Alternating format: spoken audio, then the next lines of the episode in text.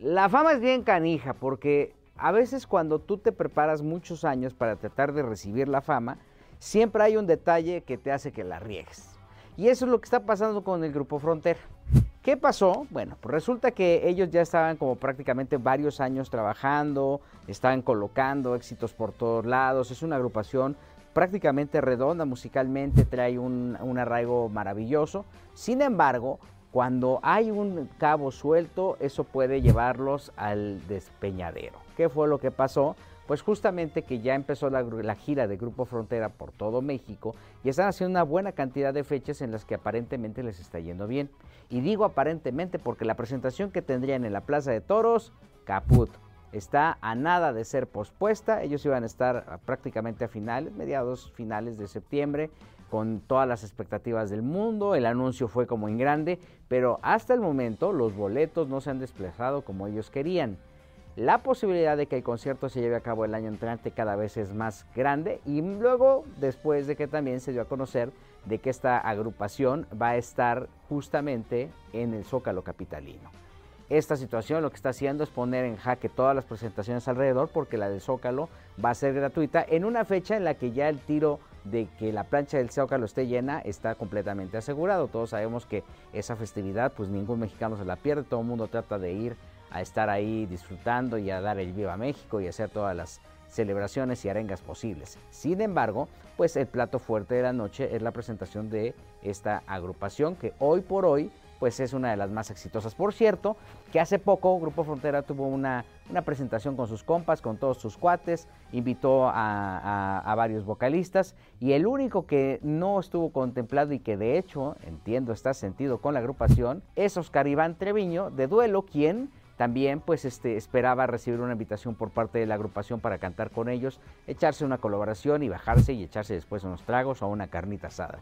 Sin embargo, la invitación no llegó y Oscar Iván se quedó como los chinitos nomás milando. Lo que es una realidad es que Frontera está pasando por uno de los mejores momentos de su vida. Tienen que cuidar y dosificar el éxito porque si no, por descuidos como este, después pierden todo. Ahí está la experiencia de Firme, ahí está la experiencia de muchas agrupaciones que llegaron a la cúspide, llenaron auditorios, llenaron cualquier cantidad de lugares y hoy por hoy están empezando a padecer una debacle que a veces es innecesaria cuando se tiene disciplina y cuando se tiene la gente correcta para manejar las carreras.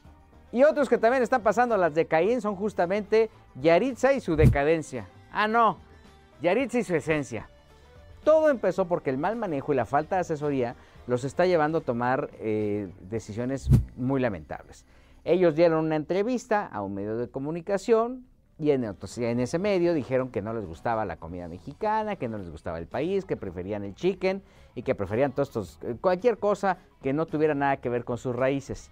Esta situación evidentemente se da a conocer en redes, se hace viral y pues todo el mundo aprovecha para ponerle cualquier cantidad de cosas y ofensas porque no están de acuerdo con que una agrupación cuyas raíces son mexicanas se dirija así en contra de nuestra cultura.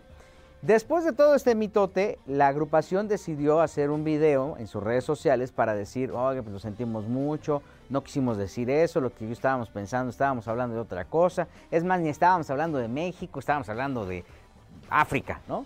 Esa excusa tampoco les sirvió y después decidieron hacer una entrevista con un comunicador que vive en Los Ángeles, que está casado con una señora que tiene un programa de chismes. Entonces, ahí dijeron, ¿saben qué? Lo sentimos mucho, en este afán de limpiarle la imagen a la agrupación. Sin embargo, lo que afectó más esta entrevista fue que justamente la esposa del comunicador se ha encargado de hablar con otros comunicadores para censurar o para pedir que hablen bien del comunicador y de Yaritza y su decadencia. ¿Qué es lo que está haciendo? Concretamente está diciendo, oye, vi que pusiste un comentario, este, la verdad es que no estoy de acuerdo y te quiero recordar que mi esposo es muy importante, entonces trata de limitar los comentarios negativos que tengas en contra de la entrevista y de la agrupación.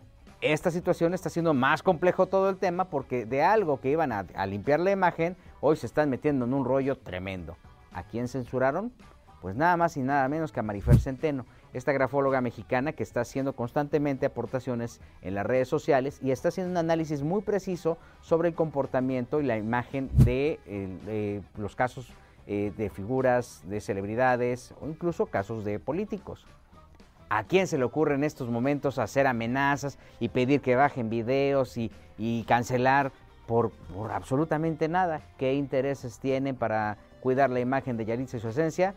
Bueno, eso no lo sabemos. Lo que es una realidad es que, uno, Yaritza y su esencia no está haciendo las cosas correctamente. Dos, tiene una prueba de fuego en el arre, porque ahí la posibilidad de que los eh, es muy grande.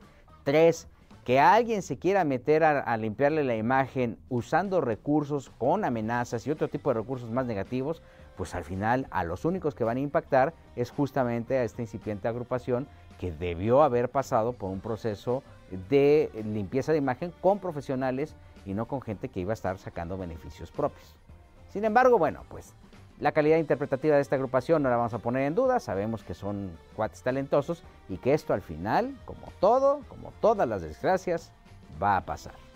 Yo soy Gil Barrera, me encuentras en todas las redes como soy Gil Barrera o Gil Barrera Informa, con chismecito rico, deja aquí tus opiniones, quiero leerte, quiero saber qué opinas y si estoy loco, pues también me lo puedes decir.